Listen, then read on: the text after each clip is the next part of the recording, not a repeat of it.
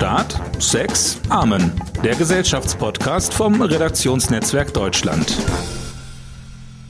Ja, herzlich willkommen zur 20. Ausgabe des Podcasts Staat, Sex, Amen. Wie immer mit äh, Imre Grimm und Christian Tetz, hallo. Hallo. Die 20. Folge. es ist die 20. Folge. das ist ja quasi ein also- kleines Jubiläum. ja, Ein ganz kleines. kleines. Ja, Also eine Null. ja Das wir so- nullen. Ja.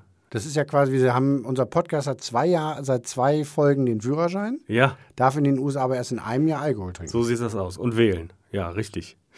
Christian, ich habe dir was mitgebracht. Ach, wie immer, schön. ich habe dir was mitgebracht. Ich habe dir, die, die Meldung ist gar nicht lustig, aber die ist äh, trotzdem gut. Also es ist eine Meldung, die ist richtig, moralisch, ethisch, politisch richtig. Die Sache ist ja, du bist ja auch nicht lustig und kommst immer wieder. So, siehst du, ich bin auch moralisch, politisch und ethisch Richtig. richtig. Pass auf.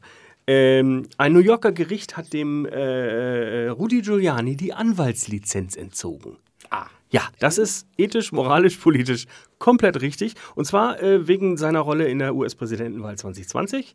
Äh, er habe sich also mit irreführenden Aussagen und nachweislich falschen Informationen äh, äh, an äh, Öffentlichkeit und Gerichte gewendet und es ist ähm, damit ist er nicht mehr äh, nicht damit ist er nicht mehr Anwalt. Also er darf nicht mehr als Anwalt im Bundesstaat New York arbeiten. Gut, der Mann ist jetzt 77, weiß nicht, was der beruflich noch vorhatte, aber es ist auf jeden Fall eine gute Nachricht, fand ich. Und die habe ich dir einfach mal so mitgebracht. Ja, das die ist, gar nicht originell, die ist einfach gut. Das stimmt. Ich habe eine ähnliche äh, Meldung mitgebracht. Ja, geht es auch um, Es geht auch um Wels. Um, um Wels. Nein, und in Göttingen, da ist ein, ein 1,50 Meter langer Wels Ja. aus dem, aus dem Kanal gezogen worden. Wie kommst du jetzt von Giuliani auf den Wels? Ich habe keine Ahnung. ja. Äh, und der hatte eine Schildkröte verschluckt.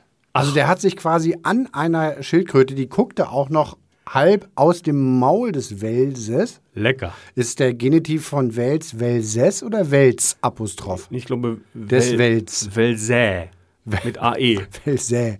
Wels, Welsi. Der, des Welses. Ja, doch wohl. Egal. Äh, jedenfalls guckte die, die, die Schildkröte da noch raus. Lecker. Ähm, Lebte die noch? Äh, nee. Was Also der Wels lebte noch. Ja, das ist der. Also, Der, und, äh, der Wels lebte noch, die Schildkröte nicht mehr. Die hat sich aber beim Todeskampf dermaßen in die Kiemen Verkantet. des Wels, ja, verkantet. Ja. Also die haben versucht, tatsächlich Menschen haben versucht, die Schildkröte rauszuziehen. Das ging nicht. Und äh, das Tier hatte sich dermaßen verkantet und festgebissen in den Kiemen des Welses, dass der Wels dann leider auch gestorben ist. Ach, das ist ja ärgerlich. Ja, äh, äh, besonders gefallen hat mir der letzte Satz der Meldung, der war nämlich, ähm, der 35 bis 40 Kilogramm schwere Wels sei einer, Zitat, vernünftigen Verwertung zugeführt worden. Was ist denn eine vernünftige Und Verwertung nicht für im Wels? Mülleimer gelandet, versicherte Stemmwedel. Welse werden als, also das ist der, der hier zitiert wird, Ja. Welse werden als Speisefische geschätzt. Also er ist einfach gegessen worden. Als Steak, Das Welssteak. könnte man aber auch schreiben. Eine vernünftige Verwertung. Dann gab es also so eine vernünftige Verwertung als Welslasagne oder, oder Ah. wie isst man Wels? Vielleicht auch frittiert am Stück. Ja. So ein 1,30 Meter langer frittierter Wels, paniert. Und so ein Wels, so ein Fischstäbchen. ja, so ein Fischstäbchen, so ein Welsstäbchen praktisch. Ja, ja. 1,50 ja das ist auch eine sehr, sehr schöne, etwas traurige Meldung, aber auch die äh, ist, ist einfach so, ist die Natur. Wollen Soll ich mal das Foto zeigen? Ach nee, das ist ja ein Podcast. Podcast, mein Freund, Podcast. Ähm, guckst du EM? Blöde Frage. Ja. Also, also das Ja bezieht sich auf beide Sätze. Ich gucke EM Natürlich und ja, wir, blöde Frage. Wir äh, machen ja nebenbei, äh, neben diesem Podcast, einen kleinen Videoblog zur EM namens die EM-Frühschicht. An jedem Spieltag am Morgen besprechen wir den Abend vorher und den Tag vorher. Und äh, das läuft so ein bisschen parallel, deshalb sind wir im Thema drinne. Ich glaube, wir sind die einzigen beiden außerhalb von Sportredaktionen in diesem Land, die so ein leichtes EM-Fieber gepackt hat, oder? Ja. Also äh, mich schon, muss ich sagen, so ein kleines, äh, ich gehe dann doch ein bisschen mit und so, aber so die, die sozusagen von einer landesweiten Euphorie kann ja nun wirklich keine Rede sein angesichts der Fähnchen auf den Straßen, der nicht vorhandenen.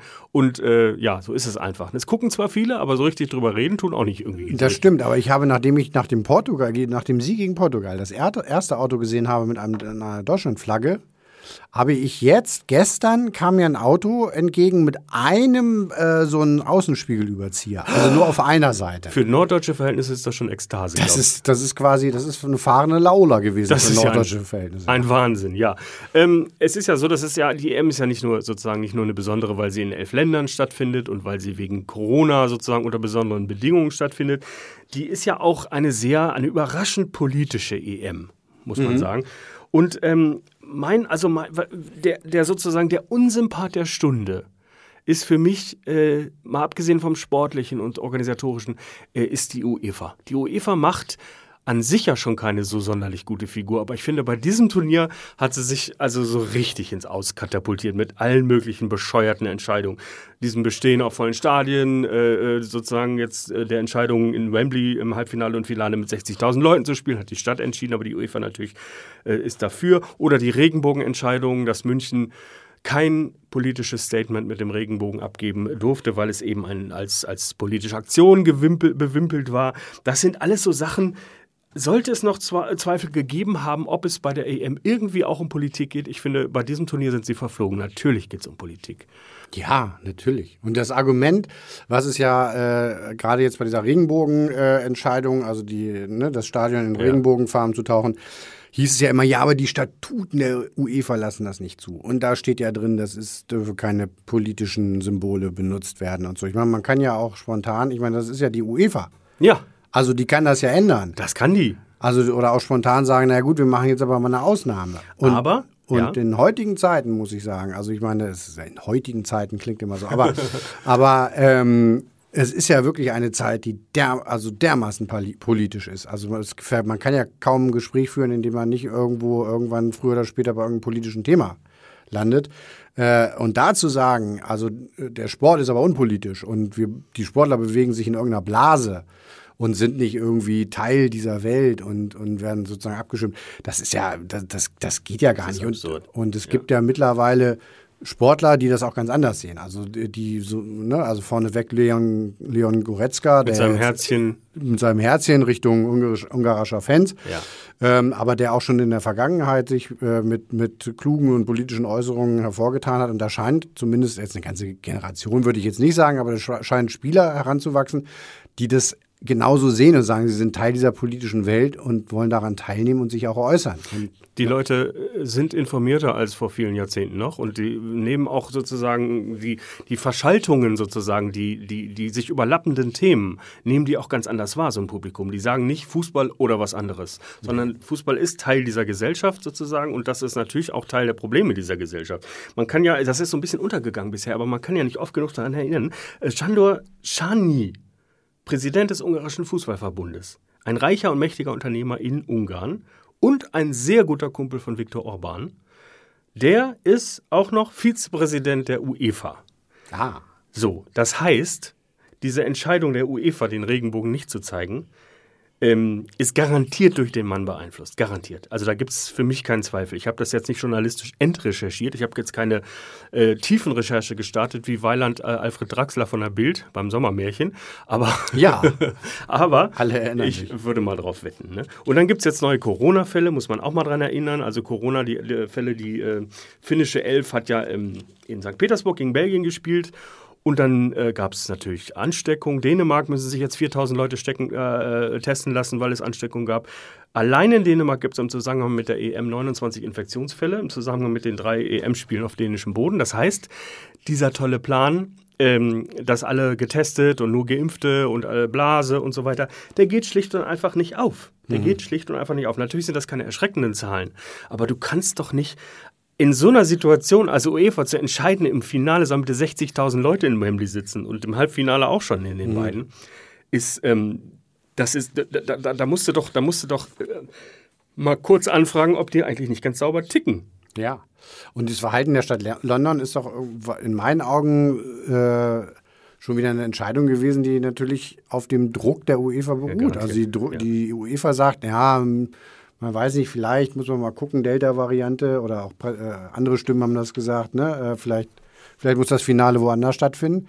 Und dann sagt London halt, äh, nee, Moment, Moment, nee, Moment, nee, nee, genau. 60.000. Ja, komm, komm, 60.000. Und die UEFA hat ja vorher, ich meine, die Städte, die nicht zugesagt haben, äh, dass sie Zuschauer zulassen. Sind raus. Die sind raus, bis auf München, die wiederum, ja. das hat wieder andere Gründe, aber, ja. aber ne, äh, Bilbao und, und Dublin äh, waren eigentlich Spielorte, die sind es jetzt nicht mehr, weil sie nicht sagen wollten, egal was passiert, liebe UEFA, ähm, wir lassen hier Zuschauer rein. bei diesem Geschacher hätte ich, würde ich gern mal dabei gesessen haben. Wie die, da sitzen die Jungs von der UEFA, von der Stadt London und die UEFA sagt, komm 90. Und die Stadt London sagt, nee, komm 40, sagen wir mal 40.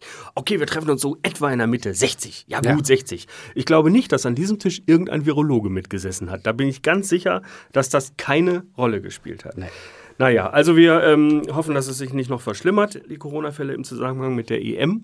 Und es ist Halbzeit und man kann schon sagen, dass es sportlich schon ein interessantes Turnier ist, finde ich. Äh, aber eben diese politischen Implikationen doch irgendwie die Sache kompliziert machen. Also sozusagen diese reine Freude, die man manchmal so, diese kindliche Ungeduld, wann geht das denn los und ah, Achtelfinale und so, das fehlt mir natürlich. Ne? Also das gibt's so nicht. Ich finde, natürlich guckt man das mit Interesse und es sind ja dann auch 25 äh, Millionen äh, Zuschauer dabei äh, vom Fernseher, aber es ist trotzdem irgendwie so mit gebremster Schaum im Spiel. Das Ja. ist so ein bisschen so, du hast Corona im Kopf, diesen Brandbeschleuniger für die Delta-Variante, wie Lauterbach gesagt hat. Und es ist, es ist kein normales Turnier und ich hoffe sehr, dass wenn die EM nächstes Jahr vorbei ist, in diesem, diese Winter-WM, die Winter-WM, dass dann irgendwann im, im internationalen Fußballturniergeschehen mal wieder Normalität einkehrt und man so ein ganz normales Turnier in einem ganz normalen Land mit ganz normalen Menschen und unter ganz normalen Bedingungen wieder feiert. Darauf freue ich mich. Ja, aber, äh, aber ja, hoffe ich auch. Aber 2024 ist die EM ja erstmal in Deutschland. Ja gut, darum, das müssen wir natürlich Da abwarten. gut, das sitzen wir aus, natürlich. Ja. Nein, das, Das könnte stimmt. zum Beispiel Aber- so ein Turnier sein, wo man Ja. sagt, das ist dann, da ist Da wieder, könnte man- da könnte was entstehen. Ja. Aber sportlich, das ganz kurz noch, ähm, ich traue mich ja das gar nicht kaum zu sagen, aber, aber äh, ich habe so zwischenzeitlich jetzt doch gemerkt, die UEFA hat doch eine ganz gute Entscheidung getroffen. Und welche?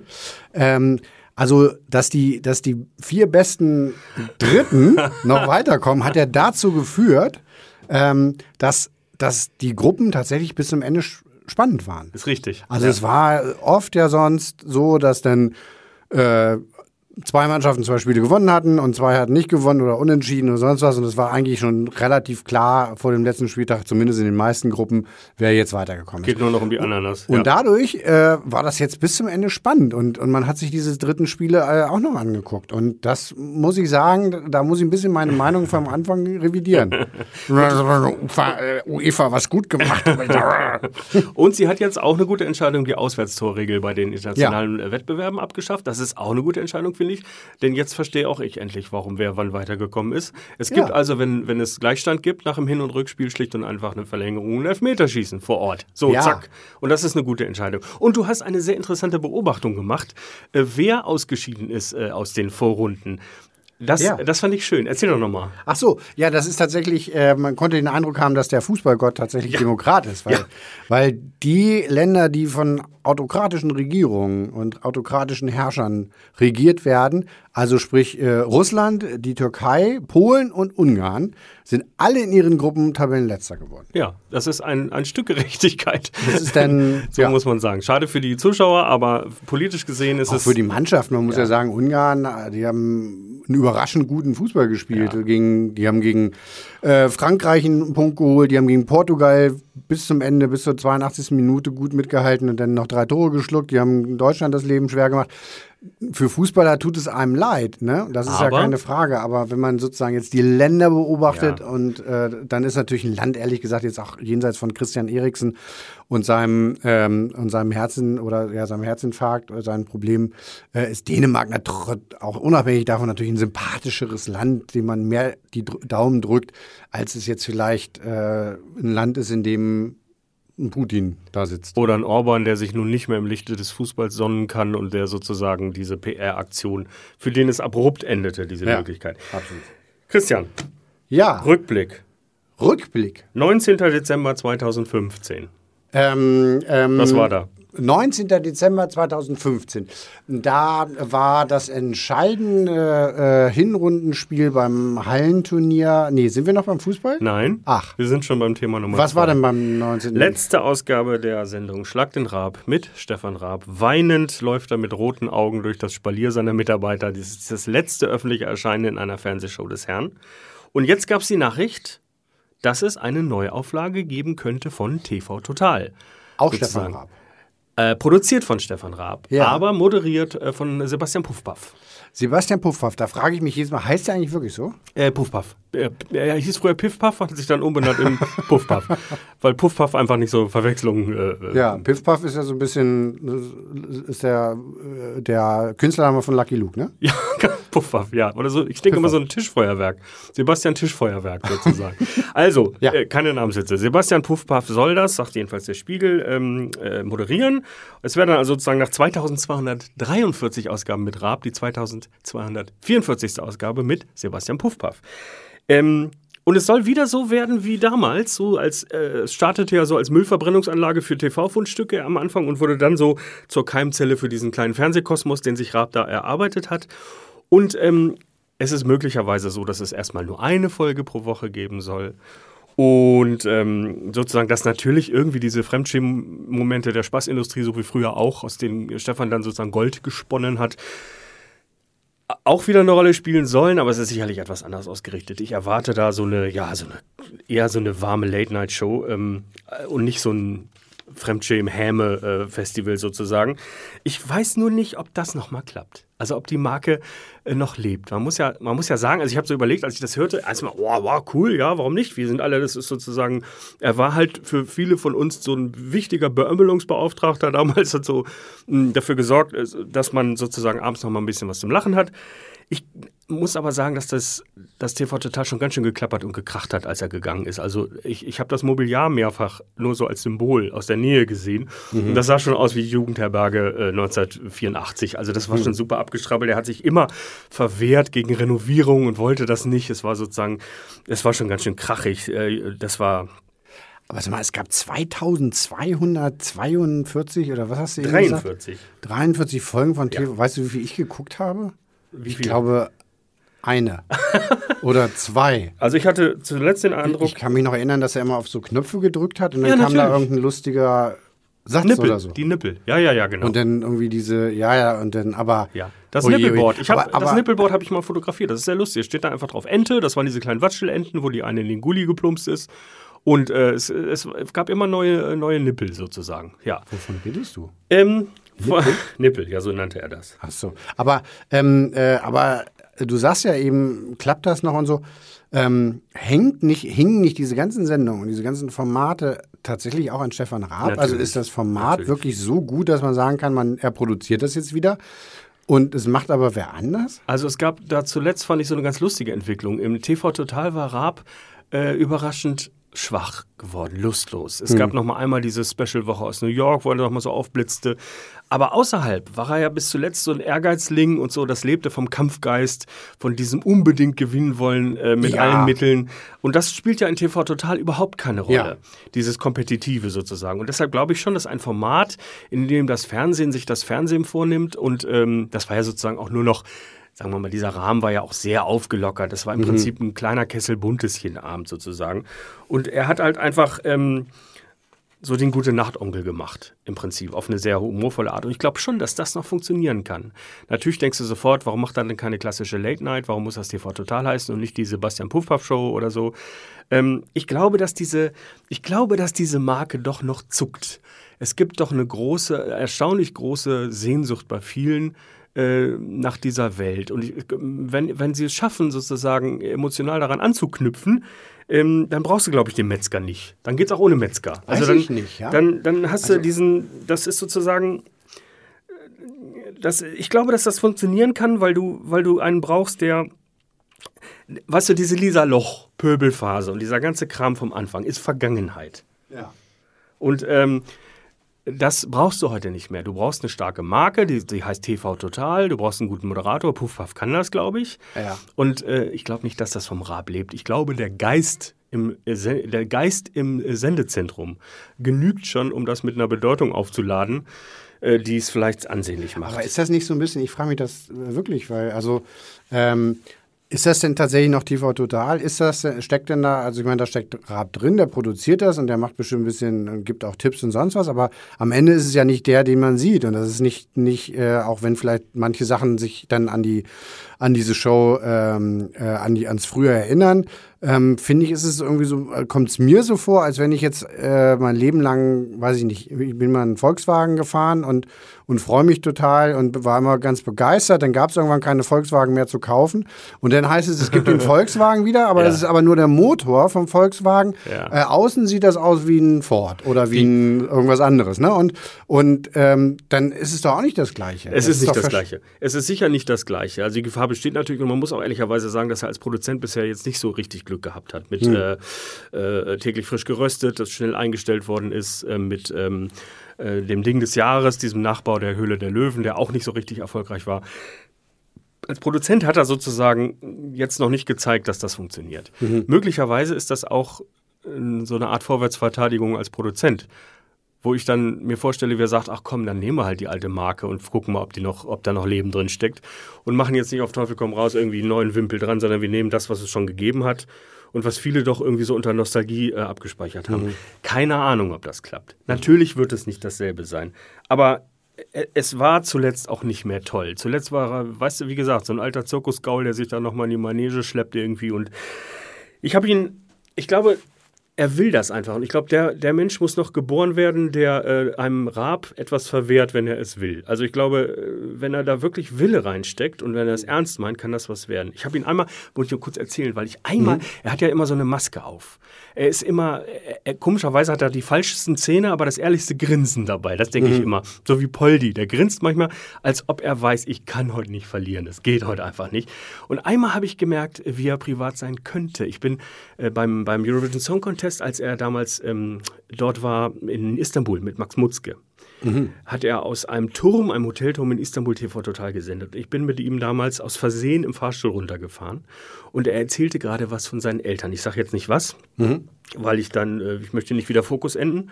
Der, der damals äh, diese Met Mettbrötchen-Gegendarstellung drucken musste. Aber ähm, er sagte also was über seine, was sehr Bedeutendes äh, über seine Eltern, wo ich dachte, oh, cool, okay, und zwar zu seiner Managerin. Und dann sagte die Managerin, X, und X hieß Feind hört mit. Der Feind war ich. Und zack, ging das wieder, da war er wieder ruckzuck der Rab, machte zu, guckte sich kurz um und war verschwunden wieder in, seinem, in seiner Rolle sozusagen. Ah ja. Das war total interessant, weil er ja sozusagen über sein Privatleben immer wacht, wie, wie, wie, wie, äh, wie, wie Nordkorea über seine Leute. Das ist ja, das war interessant. Das war so ein Blitzmoment, wo ich dachte, okay, der Typ ist wahrscheinlich wirklich dieser Familienmensch, der am Grill Fleischberge weggrillt, mit seinen Töchtern spielt und ähm, im Grunde ein normaler Kerl ist, Klammer auf, außer im Fernsehen. Ich bin gespannt, ob das funktioniert, ob es überhaupt stimmt. Es ist noch nicht bestätigt worden. Ich, Ja. Es ist noch kein, es ist nicht klar, ob das auf ProSieben läuft. Es ist auch nicht klar, ähm, was Puffpuffs Management sagt. Ähm, es könnte was werden. Es war eine, es ist eine der stärksten Marken im Fernsehen. Vielleicht ist noch Leben drin. Mal schauen. Du hast eben gesagt, seine Töchter. Apropos Tochter. Eine, der, eine der berühmtesten Töchter der USA ist ja Britney Spears. Ja, Britney Spears äh, Vater hat die Vormundschaft äh, äh, übernommen und zwar vor 13 Jahren. Wahnsinn, oder? Ja. Ja. Ähm, und das findet Britney nicht so gut. Nee. Ähm, Sie hat sich in einem Video. Ja, sie hat sich nach vielen Gemeldet. Jahren, in denen, sie, in denen sie eigentlich so signalisierte, ja doch, alles ganz in Ordnung, ich habe es im Griff, hat sie jetzt tatsächlich endlich mal ja, gezeigt, wie es ihr wirklich zu gehen scheint. Es gibt diese wu- wunderbare, aber auch verstörende Doku Framing Britney Spears bei Amazon Prime. Es ist ja rund um diese Vormundschaft eine Art, ja, eine geradezu kultähnliche Bewegung entstanden von Leuten, die für ihre Befreiung in Anführungszeichen äh, ihr, ganzes Le ihr ganzes Leben dieser Befreiung widmen. Free Britney. Free Britney, ja, ja. Und, äh, und jetzt ist es so, dass Britney sozusagen dieser Bewegung nochmal neues Futter geliefert hat, indem sie sich sehr geöffnet hat. Ähm, sie sei traumatisiert, nicht glücklich, kann nicht schlafen. Ich bin so wütend und ehrlich gesagt, ich wäre es auch. Ich wäre es auch, wenn ich als Mutter mehrerer Kinder äh, in gesicherten finanziellen Verhältnissen einen Vormund hätte, der mein eigener Vater wäre ähm, und der im Fall von Britney möglicherweise nicht nur lautere Absichten hat. Also wir stecken da nicht drin, wir wissen gar nichts darüber. Wir wissen Der nur, Vater dass sagte mal, er handelt in ihrem Interesse. ja, aber es Wir gibt müssen in, Aussage gegen Aussage stellen. das ist richtig, aber es gibt in diesem Film eine Szene, wo die Vertraute von Britney sagt, das einzige, was ich jemals von dem Vater von Britney gehört habe, war der Satz: Meine Tochter wird so reich sein, sie wird mir ein Boot kaufen. Daraus darf man jetzt nicht, ab, nicht alles Mögliche ableiten, aber es ist sozusagen, dass es da ein finanzielles äh, Interesse gibt, was vielleicht keine untergeordnete Rolle spielt, würde ich schon mal Ja. so. Also sie geht durch die Hölle, sagst du, äh, sagt sie, Ja. und sei traumatisiert. Und ja, jetzt weiß man überhaupt nicht, was man eigentlich ihr wünschen soll. Also ich empfehle jedem, diesen Film zu gucken, um sich ein, ein Bild davon zu machen. Natürlich sind diese Fans, äh, Entschuldigung, Verrückte. Also das ist eine, das nimmt eine, das nimmt Ausmaße an mit Tränen und Verzweiflung und Wut und Plakatmalereien. Äh, das ist schon bizarr. Andererseits gibt es auch einen Paparazzo da im Film, der so einen Satz sagt wie, ähm, sie hat uns nie einen Hinweis gegeben, dass sie, dass sie uns nicht schätze und wir sie in Ruhe lassen sollen. Das muss man sich mal vorstellen. Der Typ lebt davon, sie rund um die Uhr abzuschießen, zu verfolgen und zu stalken und sagt dann öffentlich in die Kamera, "Ja, sie hat ja nie gesagt, dass wir aufhören, dass wir aufhören sollen. Ich glaube, es, es ist ganz schwer zu verstehen, was, was Ruhm und öffentliches Leben bedeutet und welche Einschränkungen damit einhergehen. Das ist, glaube ich, grausam.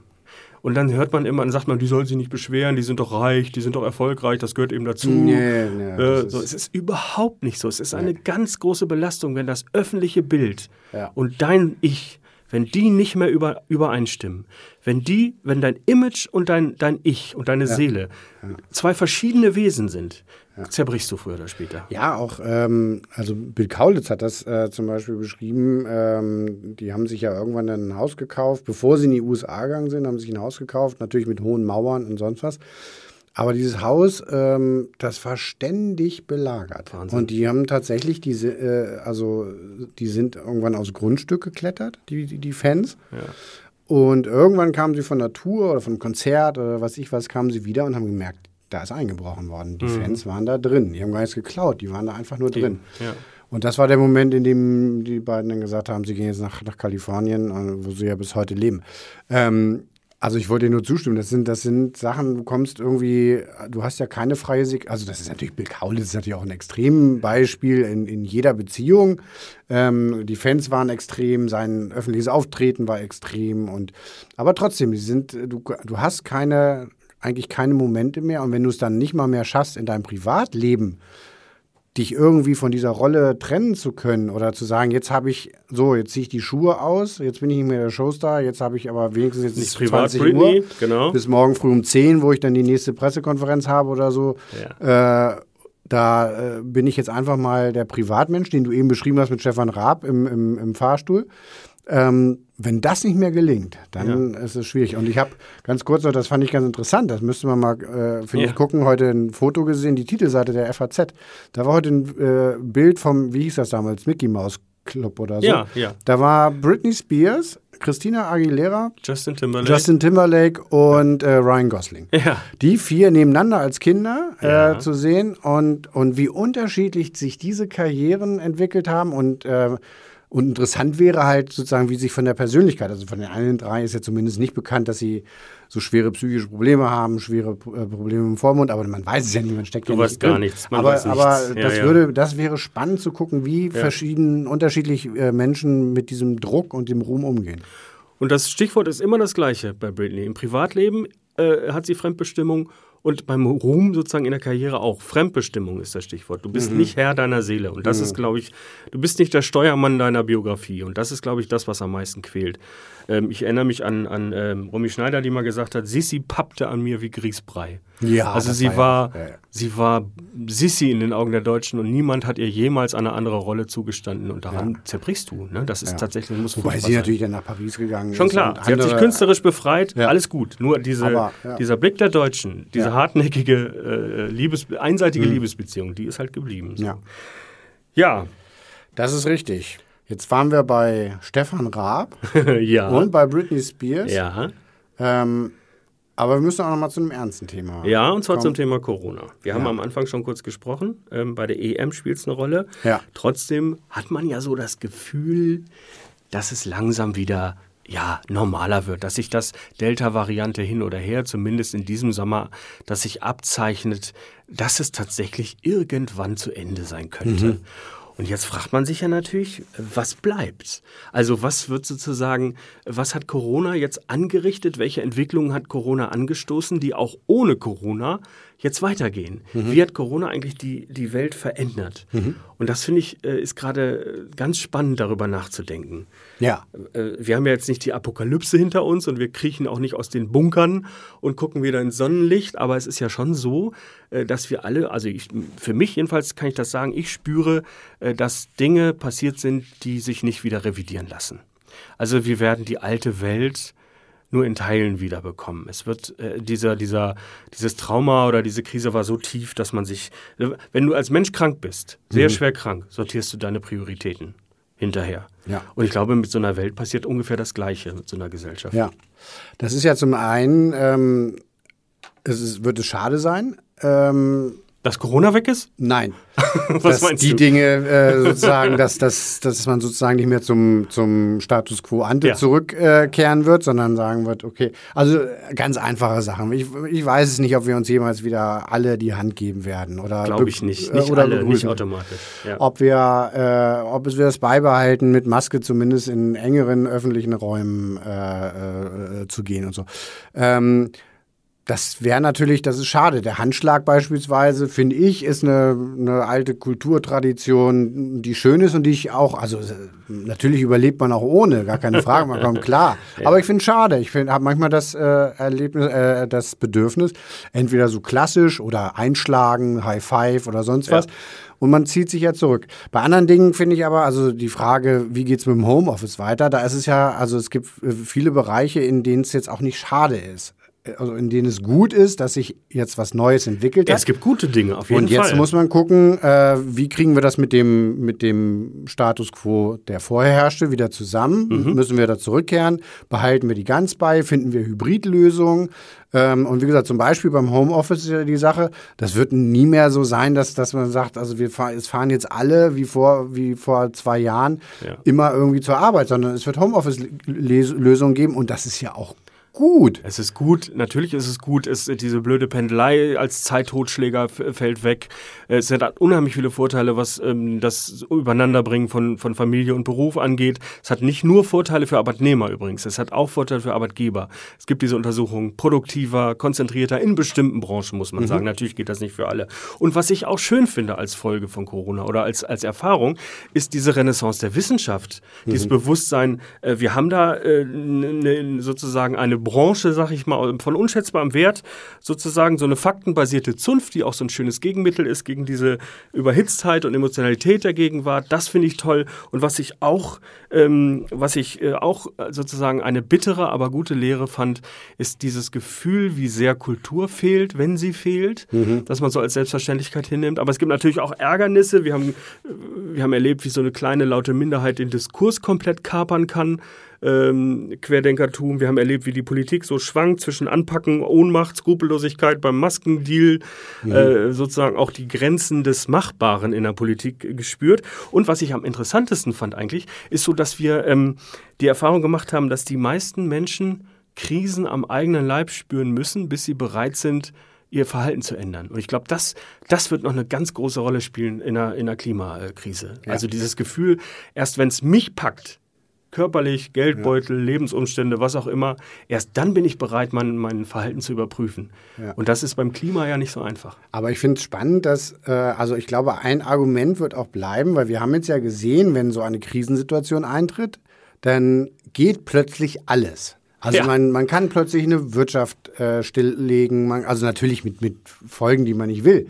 Aber äh, es ging ja plötzlich ganz, ganz viel, bei dem man vorher gesagt hätte, naja, nee, das kannst du nicht machen. Und das Argument, da bin ich gespannt, ob das nicht bleibt. Ob man sagt, naja, wieso sagst du jetzt, das geht nicht? Das ginge doch, du hast doch, also das wäre doch, stell dir mal vor, das genau. wäre jetzt während äh, der, der Corona-Pandemie passiert, Dann da hätten wir es doch auch hingekriegt. Also warum sollen wir es ja. denn jetzt nicht schaffen? Das ist wichtig. Das und ist dieses, echt, ja. diese Argumente, glaube ich, die werden wir beim Klimaschutz und bei der Klima, äh, auch unter anderem dabei, dabei äh, auch, auch wieder hören. Es ist genau, es ist manches, was sich sozusagen unabänderlich anfühlt, ist dann doch am Ende verhandelbar. Ne? Das ist tatsächlich so. Absolut. Und was ich auch noch schön finde als Folge, äh, lass mich das noch eben sagen. Ja. Zwei, zwei Erkenntnisse. Das eine ist, dass das Primat des Profits Grenzen hat, dass du nicht alles unter ökonomischen Gesichtspunkten subsumieren kannst, also dass du auch mal sagst, pass Ja. auf, beim Thema Gesundheit ähm, kannst du nicht auf maximalen Ertrag gucken, sondern es gibt Bereiche des Lebens, auf die hat der Turbokapitalismus schlicht und einfach keine Antwort. Das ist so. Und das fand ich eine wichtige Erkenntnis. Und die zweite ist, ähm, ich habe doch den Eindruck, mal abgesehen von den schreienden Zweiflern und den anstrengenden äh, Debatten in den sozialen Netzwerken. Die Menschen sind netter geworden. Nach mütend kommt freundlich. Das ist meine feste Überzeugung. Ja. Es gibt da sogar eine Untersuchung, fand ich ganz interessant. 44 Prozent aller Kunden waren im letzten Jahr, also 20, freundlicher zu Mitarbeitern an Firmenhotlines. Das haben die Mitarbeiter in repräsentativen Untersuchungen. Das zeigt sozusagen, dass das Bewusstsein für die Nöte der anderen möglicherweise äh, zugenommen hat. Hm. Und das fand ich, fand ich interessant. Also, dass Corona einfach dieser Welt gezeigt hat, dass Machtverhältnisse äh, nicht in Stein gemeißelt sind. Und Ja. ähm, das fand ich schön. Also, vielleicht nehmen wir was Gutes. Ich glaube mit. auch, äh, gerade was du sagst, das Gesundheitswesen, dass man vielleicht dann auch wieder sagt, beim Kranken, die Krankenhäuser, die ja in den letzten zwei Jahrzehnten zu äh, ja, unter ökonomischen und unter Profitgesichtspunkten umgewandelt wurden. Ne? Also bloß nicht zu lange einen Patienten da Ja. lassen, die Zeit ist rum, der Betten nächste muss rein und so. ja. Solche Sachen, dass, dass da vielleicht wieder ein Umdenken stattfindet äh, und in, in vielen anderen Bereichen auch, das wäre schön. Wen das interessiert, dieses Thema. Ähm, wir haben in den Zeitungen des äh, Redaktionsnetzwerks Deutschlands am heutigen Samstag, in Lübeck ist es äh, am morgigen Sonntag, das äh, wie jedes Wochenende das Wochenendmagazin Sonntag. Und da haben wir äh, in dieser Woche eine Sonderausgabe genau zu diesem Thema, wie wird es nach Corona oder äh, nach Corona am Ende wird es ja nie sein. Es wird ja ein bisschen, also da, da sind sich ja alle sicher. Nach der akuten Krise. aber nach der sozusagen. akuten Krise, wie verändern wir unser Leben, wie geht es jetzt im Sommer weiter, aber auch langfristig, da sind äh, viele spannende Artikel und wer Interesse hat, das ist an diesem Wochenende in den Zeitungen des RND. Zweiter Werbeblock, wenn ihr Christian und mich noch ein bisschen quatschen sehen wollt, dann gibt es die EM-Frühschicht nach jedem Spieltag der EM am nächsten, als nächstes am Morgen früh am Sonntag und dann an je, nach jedem Spieltag bis zum Finale am 11. Äh, Juli. Juli, ja. Das war die 20. Ausgabe des Podcasts Staatssex Amen. Viel, Ja. viel Spaß weiterhin beim Zuhören. Wir freuen uns sehr, äh, dass es offensichtlich gefällt und wir wünschen uns, dass ihr vielleicht mal kurz mailt, was euch fehlt oder worauf ihr Bock habt. Äh, und äh, verabschieden uns bis in 14 Tagen zur 21. Folge. Bis Die kommt dann. nach der 20. Verrückt, oder? Wahnsinn. Also das ist toll, dass es manche Gewissheiten noch gibt. Manches bleibt. Imre, bis dann. Bis dann. Tschüss. Tschüss.